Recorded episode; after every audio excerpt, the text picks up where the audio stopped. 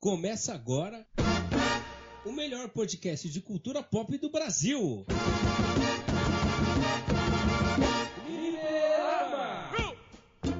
Fala meus amigos mutantes, hoje é dia de Fliperama 101 e aqui comigo para falar sobre o tema de hoje está ele, meu professor Tico Menezes. O homem de gelo que sua mais que qualquer sulista no Nordeste. O homem de gelo que tá derretendo já, né?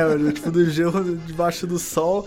Mas hoje a gente vai falar aqui para você que quer entrar no mundo dos quadrinhos, como sempre, aqui a gente vai dar várias recomendações de títulos e arcos de quadrinhos e super-heróis específicos. Hoje é dia do que, Tico? De X-Men, dos Homens X, dos X-Men. Canta a musiquinha, canta a musiquinha. Ai, que saudade, que vontade de tomar um café da manhã que essa música dá. E também eu almoçar vendo X-Men Evolution, não, não dá porque o Fernando não tá aqui pra ficar com raiva da gente falando de X-Men Evolution, mas não vamos falar de nem X-Men clássico, nem X-Men Evolution, nenhuma animação, e hoje a gente vai falar de quadrinhos. Como é o papel do Fliperama 101, trazer para você que quer entrar no mundo dos quadrinhos a melhor forma de ter contato com as equipes, com os heróis, com esses personagens que hoje fazem tanto sucesso no cinema, mas que eles nasceram da mídia nona arte, nasceram da mídia quadrinística, nasceram da narrativa sequencial. Exatamente, hoje, dia de falar de X-Men, o que para mim, se não forou, é um dos grupos mais famosos dos quadrinhos do, da Marvel, né? Sim, eu não sei. Eu acho, para mim eu vejo como o mais famoso dos quadrinhos, tudo bem ali com o Quarteto Fantástico, mas hoje graças à mídia e tudo mais, é, cinema, séries, eu acho que o Vingadores é o mais popular hoje, né? Muito Sim. por conta dos filmes. E o X-Men perdeu um pouco da sua da sua posição, mas no mundo dos quadrinhos eu ainda aposto em X-Men como mais maior, né? Muito por conta de todo o contexto que ele aborda, porque não é só uma história de grupo de super-heróis mutantes, ele aborda um contexto muito mais amplo, né? Um contexto social muito mais, é, como posso dizer, militante. Exatamente. Eu sei que essa palavra incomoda algumas pessoas, que ah, é na lacração, blá, blá. cara, vamos lá, vamos partir do princípio de que militar por uma causa social não é tentar lacrar você dá holofote, dá destaque para minorias que, cara, nunca são minorias, não é lacração. Então vamos, vamos diminuir um pouco o tom aí, por quê? Cara, desde sempre existiram minorias, desde sempre existiram pessoas que não eram a, a, a, costumeiramente os protagonistas. E o X-Men traz isso, ele traz esse, esse, esse compromisso com a representatividade. Exatamente, o X-Men ele tem como costume abordar muito o tema preconceito, né? Preconceito, é, diferenças de classe, diferenças de todos os tipos, raça, né? Etnia. Raça, etnia. Então, e ele traz não só essa diferença da questão mutante em si, né, mas outros tipos de diferenças também, ou usando essa questão mutante para é, como uma grande metáfora, para outros tipos de preconceito, né, como a sociedade é preconceituosa, ele traz todo esse debate e por isso que eu acho que o X-Men é um dos grandes grupos do quadrinho, assim, por toda essa discussão que ele traz para quem tá lendo, né? Então, dito isso, vamos antes da gente, aliás, a gente antes da gente começar a falar sobre X-Men aqui, Gostaria de lembrar você a se inscrever no nosso canal do YouTube, Fliperama Podcast, seguir a gente nas redes sociais, Instagram, arroba Fliperama Podcast, Facebook Fliperama Podcast, para ficar por dentro de tudo que acontece aqui dentro do Fliperama. E ter mais, saber desses conteúdos novos que a gente está trazendo aqui para você, muitos conteúdos de qualidade sobre filmes, séries, quadrinhos, é, animações, é, muito humor, tudo, tudo na cultura pop aqui, com muito humor e piadas como sempre, não é, Chico? Humor de baixa qualidade, humor nível Chaves, humor nível TV dos anos 90, mas sem tempo ruim, só felicidade. Exatamente, daqui a pouco nossos vídeos, nossos podcasts né, em vídeo no, no YouTube eu, a gente tá fazendo a campanha pra gente começar a inserir as risadas do Chaves de fundo. Cada vez que a gente conta alguma piada, vamos providenciar. Mas hoje vamos falar de um assunto mais sério que é X-Men, que tem como, embora as animações, tanto a clássica, principalmente o Evolution, eles tragam um negócio um pouco mais leve do que realmente a, os quadrinhos. Ele passa uma. Na, nas HQs ele passa uma linguagem mais pesada e um pouquinho mais séria, né? Isso, a mensagem, acho que nenhuma mídia, ela é nunca. A mensagem fica de lado. Mas há escolhas de, de, de abordagem, né? A escolha de abordagem. Nas séries e nos filmes, a gente. Desculpa, na, no, no, nas séries animadas e até nas séries spin-off, que tem poucas, a gente não tem esse foco da, da questão social tão bem é, desenvolvida. Acho que até porque o público não é bem esse, né? A gente Sim. quer mais popularizar os personagens. Mas nos quadrinhos, cara, ela já começou com esse pé no peito do preconceito aí. E ela se estendeu e é, até. Você tem uma frase que resume o que é X-Men nos quadrinhos: é crítica social foda. Crítica social foda. Eles querem realmente cara, fazer uma análise social e, cara, sem medo. Ele, o Stanley não segurou a língua, ele não segurou a caneta ali na hora de é, é apontar dedos para, bom, problemas sociais. E, e, até aquele negócio, aquela frase, ou você é fã de X-Men ou você é preconceituoso. Os, Os dois, dois, não, dá. não dá. Não tem como você ser fã de X-Men e ser contra alguma classe, alguma, sabe, alguma... Uma, como posso dizer? Minoria? É uma minoria, é, exatamente. Algum grupo, né, específico. É, sim, é, sim. não dá então, para você não... ser homofóbico e falar que gosta de X-Men. Não dá para você ser racista e falar que o Wolverine é o seu herói preferido. Desculpa, cara. Se você tem algum tipo de preconceito contra um grupo social, você tá lendo errado. Você não entendeu nada do que você, você tá, tá vendo lendo pra ver ação, cena de luta só, né? É isso e mesmo. O que, o que não é o foco ali de HQ de X-Men, cara. Então vamos começar por onde começamos, Tico. Se eu quiser chegar em você, ó, oh, Tico, te mandar um zap ali, Tico, quero começar a ler X-Men, por onde eu começo?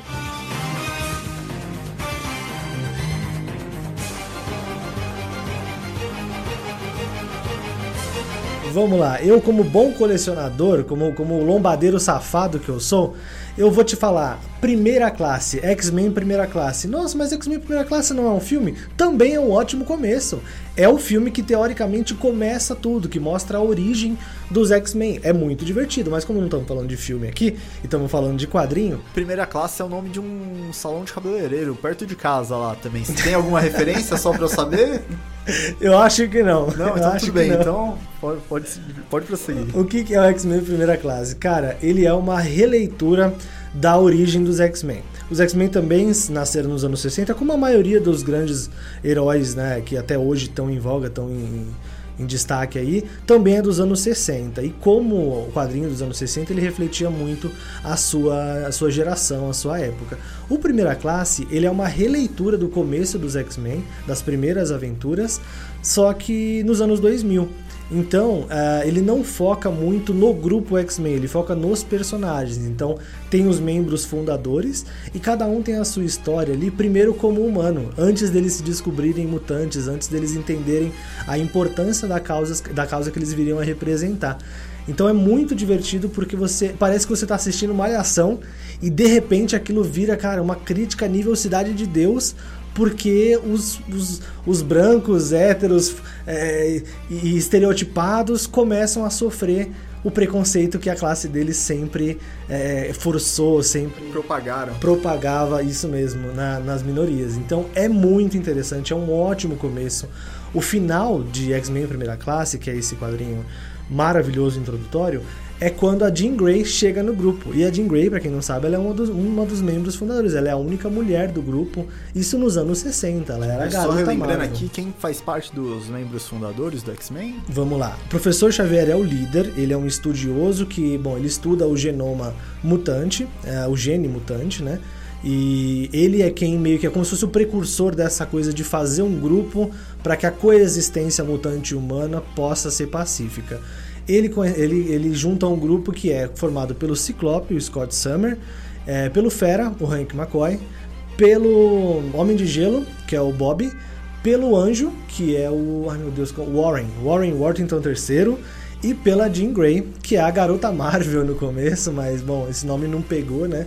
E Jean Grey ficou aí conhecida Bom, até hoje por vários motivos e, e, é uma personagem fantástica. E, cara, o legal disso é que realmente você tem uma ótima origem, uma ótima introdução. Mas, como colecionador, eu digo, X-Men Primeira Classe não é tão fácil de achar. Ele saiu aqui no Brasil pela coleção vermelha da Salvati. Se você der uma cavucada no Mercado Livre, você encontra, mas assim, saiba que você tá pegando uma raridade e que, cara, é um, um tesouro ali da coleção. Mas se você não achar, você pode ach- achar online também pra. Sim, pra temos ler. sempre aí os scans. Tem esses recursos da vida aí. Eu acho que é um ótimo começo também pra quem quem tá iniciando nessa, nessa jornada mutante aí. X-Men Primeira Classe é, é um título muito bom. É o, o que o Tico falou, é uma história mais sobre os personagens em si do que sobre o grupo. Isso e mesmo. Eu, e eu gosto, eu gosto bastante assim quando a história aborda os personagens individualmente pra depois abordar coletivamente. Eu acho que dá, dá um contexto bem, bem mais bacana. E cara, eu não vou me- me prender muito aqui em X-Men Primeira Classe, porque eu já quero partir pro próximo ponto, que é uma das minhas histórias favoritas de X-Men. Eu acho, vou aqui, pode ser gerar um debate, não sei, não, não sei o que o Tico vai achar da- dessa minha frase, mas acho que a melhor história de X-Men é a que eu vou falar agora, que é Dias de um Futuro Esquecido.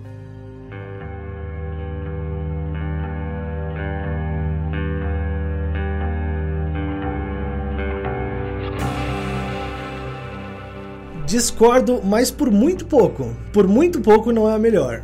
Mas vamos lá, por que, que você acha que é a melhor?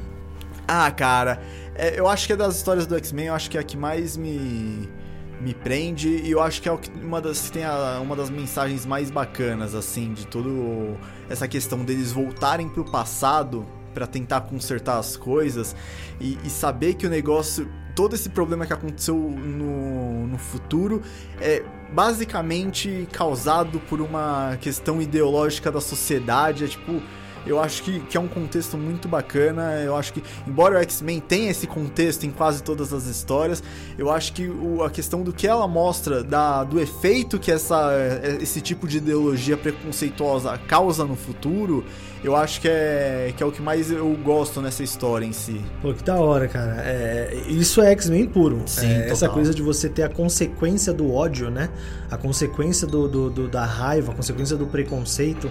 Ah, e Dia de Futuro Esquecido, ele é. Já começa pelo nome, né? Sim, ele tem e eu, um eu nome- vou, eu vou também assumir a culpa aqui, porque eu, história que o cara tem que voltar no passado pra consertar alguma cagada assim, eu adoro, eu sou suspeito pra falar, então já, tipo, só com essa premissa já me, já me ganhou já a história, mas não, X-Men ele é, é muito mais do que isso, Dias do Futuro Esquecido, eu Então, acho que... então você adora aquele filme A Ressaca, onde eles têm uma banheira, uma, uma jacuzzi que eles voltam no tempo? Aí você me pegou, Chico, aí você já, já me pegou, meu. Cara, o legal do Dia de Futuro Esquecido, primeiro, ele é um arco clássico, ele é dos anos 80? Acho que é 80, Sim, né? eu acho que se não me engano é Começo 80, dos anos é 80, isso. por aí. Então ele não é ah, uma coisa muito nova, não é um arco muito novo. Ele, bom, ele tem uma linguagem tanto visual quanto de roteiro que já não, não, não são atuais, não vão conversar com todo mundo, Eu acho né? que vale a gente só relembrar, é, pincelar por cima a história do, Isso, isso que eu ia perguntar, do que se trata o Dia de Futuro Esquecido? Tá, Dias do Futuro Esquecido, do que se trata? A história nada mais conta um um futuro onde a, a humanidade está sendo dominada pelos sentinelas, que são robôs gigantes, com a função de caçar mutantes, né? E, e aí a- todo o futuro acaba sendo vivendo um cenário meio apocalíptico. E aí, com isso, a Kit Pride, a nossa querida Lince Negra, né? pra- mais conhecida aqui como Lince Negra, ela acaba voltando no tempo e com a ajuda do Wolverine, ela acaba indo atrás de- do Tico, você pode me complementar com o nome que eu Do de tenho Bolívar nome. Isso, que é quem criou os Sentinelas Isso. e tentar impedir que esse futuro trágico se repita, né? E aí tem toda uma questão que ele é um político, mas meio que voltado também com esse pé é, na religião também, ele é um político que ele defende, tipo, a, a caça aos mutantes, a- essa opressão a essa minoria mutante, e ele tem todo esse apelo popular, né, da, da sociedade contra os mutantes também, e com isso ele acaba tendo ajuda na, na, na aprovação do projeto Sentinelas, pra- só que acaba fugindo do controle e E virou um extermínio, né? Virou é, uma arma de extermínio. Na verdade, o projeto é aprovado porque, assim como no filme, a mística tá tentando matar ele, né? Isso. E aí eles têm que impedir a mística pra, de matar ele pra não acontecer tudo o que acontece, né? Então. Só que, porém, é uma versão diferente. Você que assistiu o filme é uma versão diferente da mística, não é a mística. Ela é uma mística vilã. É tipo, vilã. Embora ela tenha os propósitos delas que sejam super. Tipo, você entende lendo a, a história, você entende por que, que ela quer matar ele, assim, porque na verdade ela tá sendo caçada, o povo dela tá sendo caçado por.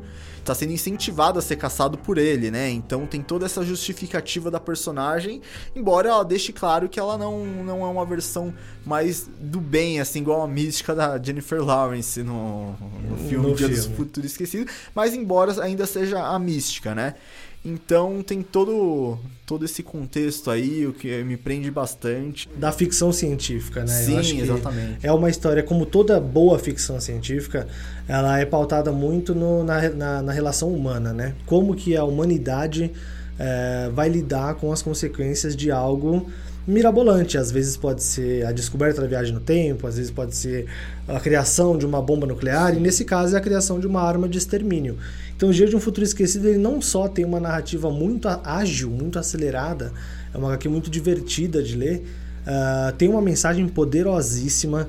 E, cara, de mensagem poderosíssima, a X-Men entende. Eu acho que boa parte dos arcos de X-Men vem ah, ah, com essa, essa missão de, cara, pegar a mensagem ah, ah, contra anti-preconceito, antifascismo e explorar isso de uma forma que fale com todos os públicos. O que desemboca até no nosso próximo arco. Que é o Deus bom, o homem mata. Não, Não!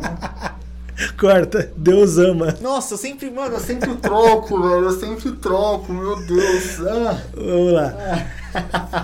Que desemboca no nosso próximo arco, que é Deus ama, o homem mata. Isso. Nossa, acertei agora, hein? Sempre, sempre erro o nome desse, desse arco aí.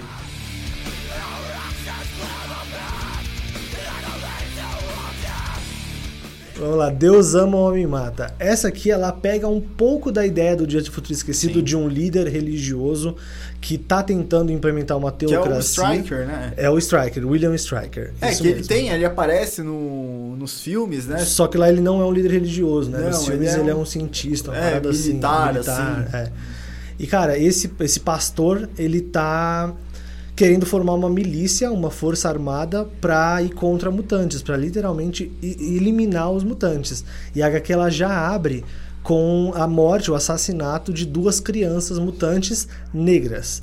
Então isso foi muito proposital, você mostrar que, cara, a metáfora não poderia ser mais clara. Nós estamos caçando minorias sociais. Cara, é um soco na barriga atrás do outro. É aí, aí eu digo que é a minha favorita. É. De- Deus ama, o homem me mata é a minha história favorita dos X-Men, é o meu arco que eu mais releio, acho que pelo menos uma vez por ano eu tô, tô lendo. E é, cara, todas as mensagens, toda a página tem alguma coisa muito forte, muito fácil de se relacionar com acontecimentos, cara, do nosso dia a dia, da nossa história Sim, recente. total. É fantástico, cara. É muito pesado e tem cenas clássicas, mas o que, que você acha, Gui? Deus Não, concordo 100%. E é a mesma questão do Dias do Futuro Esquecido, que é, cara, a crítica que ela faz pra sociedade, nessa ainda fica mais claro ainda. Fica Sim, muito mais sim. claro essa questão do quanto a- as pessoas tentam usar a sociedade a favor de é, ao seu favor para propagar preconceitos, né? Tipo, E usar conceitos é, é- é tidos como primordiais para a sociedade, que é o que? É a fé, é a união, é a Exatamente. comunidade. coisas que, que deveriam ser usadas pro bem, assim, a galera usa pra propagar coisas ruins, preconceitos. Exatamente. Igual tem uma cena clássica nessa, que é o reverendo Striker, ele apontando pro noturno, chamando ele de aberração, de criatura. Falando que aquilo não pode ser tratado como humano, não pode ter Exatamente. direitos humanos. E, cara, e você pode isso, usar isso na nossa realidade de diversas maneiras, cara. Você pode trocar o noturno por diversas minorias e classes sociais ali que super vai. Tipo, você vai entender o, o conceito do, do que aquela cena tá passando, assim, Sim, total. Vai eu- acho que, cara, bastante. É, é, é, Essa, essa, essa HQ, ela, ela atinge desde aquela pessoa que fala: Ah, mas o Neymar é rico, como que o Neymar vai sofrer preconceito? Ele ainda é negro, apesar dele ser rico, ele ainda vai sofrer os preconceitos que uma pessoa negra, uma pessoa preta sofre ao redor do mundo, não é só no Sim, Brasil, não é só exatamente. nos Estados Unidos, não é só na França, é ao redor do mundo. Ah, mas e o bandido, o trombadinha? Bandido bom é bandido morto. Cara, se você acha que uma pessoa para ser boa ela precisa estar morta, Então você não entendeu a humanidade, você Sim. não tem o básico do conceito de direito humano, de, de bom, ressocialização, dentre vários outros temas. E os mutantes, eles, eles trazem essa, essa, essa, essa gama, esse leque gigantesco de, de alcance. O alcance do, do discurso é, é, mutante, ele, ele é tão tão amplo, tão abrangente que ele pega todas essas minúcias do ódio, todas essas pequenas agressões, esses pequenos preconceitos, como falar que um rico é, sofre menos por causa da sua cor ou por causa da sua religião, e o pobre sofre mais, e vice-versa, e o pobre sofre mais, e o rico sofre menos. Enfim, você vê que, cara, ódio, ele tá em todas as classes, ele tá Sim. em todo lugar, e você não pode tentar medir ódio e comparar. Essa HQ deixa muito claro: ódio é ódio, morte é morte, pro, de, propagação de discurso fascista é propagação de discurso fascista. Não você falou, a forma que as pessoas usam coisas que deveriam ser usadas pro bem para mascarar uma mensagem de ódio, né? Igual a religião, por exemplo. O cara justificar a religião para ser contra os mutantes, por exemplo, igual nessa HQ, sabe? Que não. Ah, sabe, é uma aberração que não deveria, é não deveria ser considerado normal, porque não a religião. Sabe, é uma coisa que. É, igual, é um, foi lançada em, no, em, na década de 80, mas ela se mantém tão atual, cara. Tipo, é uma coisa que Sabe, se você lê hoje, você vai estar. Tá, o contexto. Parece que foi, é, parece foi escrito agora, assim, sabe? É... E ela deixa claro uma mensagem que a gente até trouxe agora, cara. Seja a religião que for, tá? Religião, se você para pra pensar, religião não propaga ódio. Fé não propaga ódio. Então, cara, eu sou uma pessoa que cresceu sem religião, mas eu entendo um pouquinho do cristianismo, eu entendo um pouquinho do catolicismo, dentre outras religiões, mas o cristianismo que eu acho que impera muito aqui no Brasil Cara, vamos ser sinceros, não dá para ser cristão e propagar ódio a outra pessoa. Isso vai contra completamente o princípio da fé, o princípio da palavra, da palavra de Cristo. Então, cara, tem até um meme que eles falam, é uma reunião do grupo com Jesus e Jesus fala: "Amai a todos como a si mesmo". E aí alguém levanta a mão: "Ah, mas até os gays?" Aí Jesus fala, não, de novo, vamos lá. Amai a todos como assim. Ah, mas até os pretos? De novo que vocês não entenderam. E X-Men deixa isso muito claro. Deus ama, homem mata. É uma porrada na cara do preconceito. É fascinante. Não, e falando dessa parte de preconceito, o próximo arco que a gente vai falar é. Cara, é, é um arco assim, complicado porque o autor dele é, um, é bem complicado, né? É, é, o arco do Joss Whedon, do Josué Eldon, né? Mas é, deixando bem claro aqui que a gente repudia a, todas as atitudes dele, que ele tudo que ele fez, ele se mostrou uma pessoa muito escrota, muito tipo, sabe, que que ele fez assim, não, a gente nem vai estender muito sobre isso porque não vem ao caso assim. Porém, não dá para falando de HQ de X-Men, não dá pra gente deixar ignorar, o, ignorar trabalho. o trabalho dele, o que foi feito, porque ele pegou o X-Men e conseguiu trazer de volta depois de um arco que o Tico até vai falar melhor, foi um arco que se estendeu um pouco, né, Tico? Isso, isso mesmo. Uh, bom, nos anos 2000 2000, pouco antes do filme, o Grant Morrison, que é um escritor uh, escocês fantástico, ele tentou trazer os X-Men, tirar um pouco daquele colorido, daquela coisa mirabolante dos X-Men e trazer um pouco mais pro sombrio e realista, que na época tava fazendo muito sucesso. E cara, deu certo, deu muito certo durante um bom tempo, é uma fase muito legal, só que ela se estendeu demais e ficou, acabou ficando realista demais, sombrio demais, você ria muito pouco, tem mensagens fantásticas, tem um arco de uma revolução numa escola que, cara, é genial por vários aspectos, mas ela se estendeu. E se estendeu para os personagens, se estendeu para o ar, ficou, ficou falho, começou a ficar muito falho. E o discurso ali já não era mais o mesmo. E o Joss Whedon, esse cara que, novamente, gente, chega até a, ter um, até a ser uma, uma ironia, um cara tão babaca quanto o Joss Whedon ter revitalizado os X-Men na sua origem, na sua, na sua, no seu cerne, né? E, bom, o que o Joss Whedon fez foi: vamos trazer as cores de volta, vamos trazer os uniformes coloridos de novo, vamos trazer o humor de novo.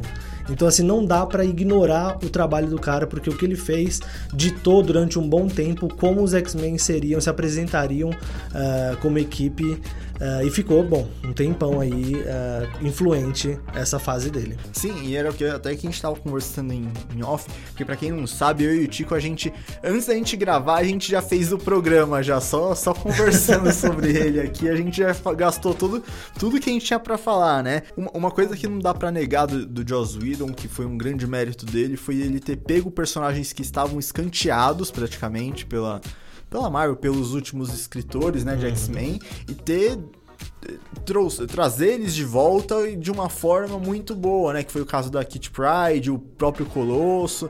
Então ele teve esses grandes acertos que foram bem, bem bacanas, assim. É isso mesmo. A Kit Pride, cara, é uma personagem, desde que ela apareceu, ela tem uma importância, assim. Porque quando ela apareceu, ela era uma menina de 13 anos. Uma menina de 13 anos sofrendo preconceito por ser mutante. Então ela, ela trazia o olhar infantil, o olhar da, da dor e do deslumbre de uma criança, né? Então é, cara, ver a Kit crescendo ao longo dos arcos de X-Men é muito legal. Então você deixar ela de lado, você mostra que, cara, você esqueceu uma das coisas primordiais aí da equipe. O Colossus já nem tanto, mas ele traz uma representatividade, representatividade legal, que é a questão do russo, né? Daquela pessoa que teoricamente era para ser fria e muito bruta, e ele, cara, ele é um monstro que, de coração. Quebrar o estereótipo, né? Ele Porque... quebra completamente, ele é um homem de aço, literalmente, e, cara, é um fofo, é um queridão sabe? Então o Joss Whedon acertou muito a mão em trazer de volta esses coadjuvantes, em trazer de volta dinâmicas muito humanas. Uh, eh, para vocês terem uma ideia, o Ciclope ele se junta com uma ex-vilã, que é a Emma Frost, uma personagem incrível, que infelizmente ainda é muito conhecida por causa uh, dos exageros físicos que os autores uh, desenham ela, né? E ele trouxe essa dinâmica do Ciclope como um cara que precisa ter uma companhia feminina, um cara que tem medo da solidão. Isso é legal de trabalhar, isso é importante, você trabalhar essa questão da, da masculinidade frágil, ou nem às vezes da masculinidade, mas da, da própria uh, reafirmação da sua identidade. Você só é você se você tem uma companhia. Então, assim, o Joss Whedon ele trouxe dinâmicas que foram muito importantes trazer de volta. Ele relembrou os leitores e os produtores, os né, desenhistas e futuros roteiristas, de que X-Men, antes de tudo, tá falando de seres humanos, tá falando de sentimento, tá falando de existência. Sim, não, e essa fase não dá para negar que hoje o, ele trouxe de volta o que o X-Men pro seu devido lugar, né? isso, né? Tipo, não isso. tem, tem nem como negar.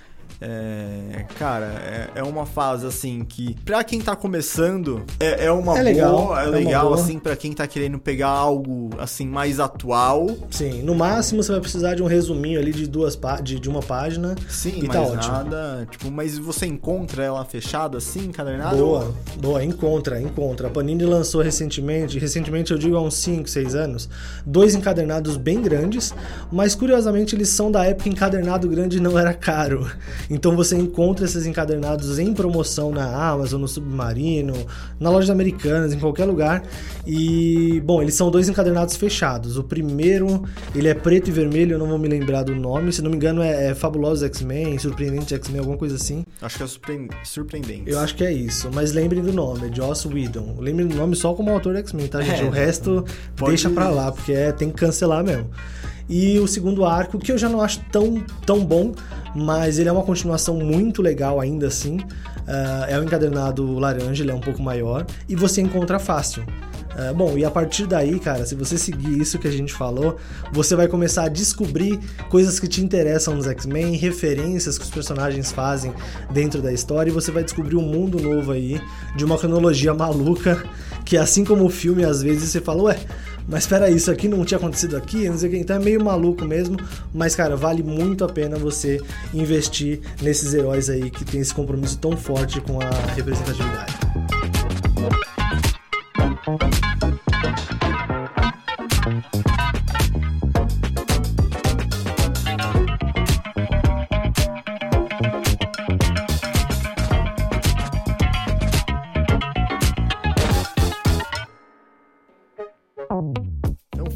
Nossas dicas sobre X-Men, sobre como começar a acompanhar os quadrinhos do X-Men.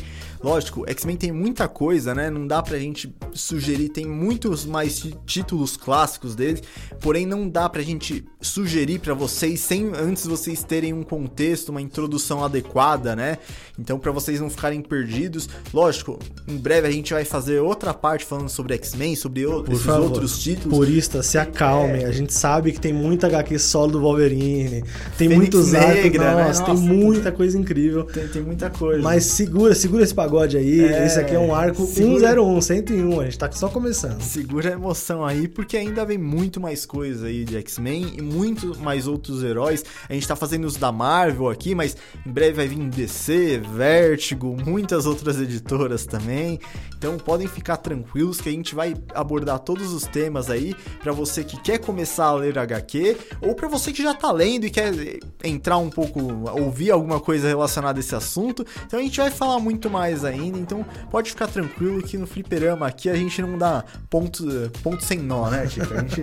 A gente, a gente não esquece o X. Então, galera, a, a gente agradece aí para vocês que estão escutando o nosso programa, agradecemos a presença de todos vocês, lembrando sempre para vocês irem lá acompanhar nosso trabalho nas redes sociais, flip, Instagram arroba Fliperama Podcast, Facebook Fliperama Podcast e no canal do YouTube também Fliperama Podcast, onde lá a gente lança vários conteúdos voltados para cultura pop, filmes, séries, HQs, músicas, jogos, é, zoeira, memes sem limite, humor, alto astral, então não, não deixe de perder porque tem muito conteúdo bom que já, já tá rolando já e tem muito ainda por vir. Então quem ganha é vocês só que tá, tá acompanhando. Então não deixe de, de acompanhar nosso, nosso trabalho. Então, galera, agradeço aí a presença de vocês. Até a próxima. Valeu! Falou! Você acabou de ouvir o melhor podcast do Brasil. Fliperama. Ah,